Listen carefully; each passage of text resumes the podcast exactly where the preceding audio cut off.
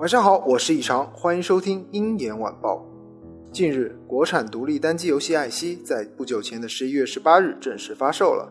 然而，上线仅两天即被国内的破解小组破解，并发布到了游民星空的论坛里。据该游戏的制作成员透露。此前，游民星空的相关人员找到他们，准备做一个专访，但是转头却发现游戏已经被破解并放上了网站。随后，双方发生了争执，游戏的制作组将争执过程发到了微博，抨击游民的盗版行为，引发微博正版玩家的热烈声援。消息曝光后，心动网络 CEO 黄一猛随即发布微博，表示坚决不向盗版行为妥协，要将游民星空告上法院。事件持续发酵，二十日下午。游民星空官方微博发布关于艾希盗版资源事件的致歉信，并于当日撤下了破解游戏的下载页面。艾希的遭遇值得我们每一个人去思考。游戏环境是靠每一个人共同营造的，一边用着盗版，一边说国产不争气，这并不是一个好的方式。当然，也不建议大家因此而盲目购买，应当理性消费。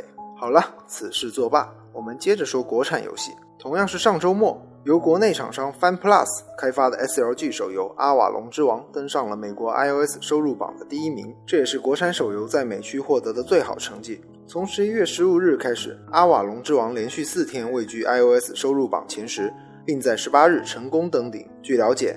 FunPlus 在近日加大了广告投入力度，YouTube 新手教学视频播放量超过六百三十万次，游戏内也推出了折扣力度非常大的促销活动，加上一些比较有趣的做法，排名增长也算得上是情理之中了。虽然今天游戏在收入榜的位置已经下降到了第十名，但是在 SLG 类型竞争激烈的北美，国产游戏能够异军突起也算是难能可贵。如今，国产 SLG 在海外已经有了不少成功的范例，比如《猎王的纷争》。苏丹的复仇、王国纪元等，如何保持现有的形式，不仅是 FunPlus 需要考虑的，也是其他主攻海外市场的中国厂商需要面对的问题。好了，以上就是今天的全部语音内容了。如果大家还想了解更多产业资讯，可以在下方查看。欢迎大家继续关注我们的四三九九游戏音乐公众号。大家晚安。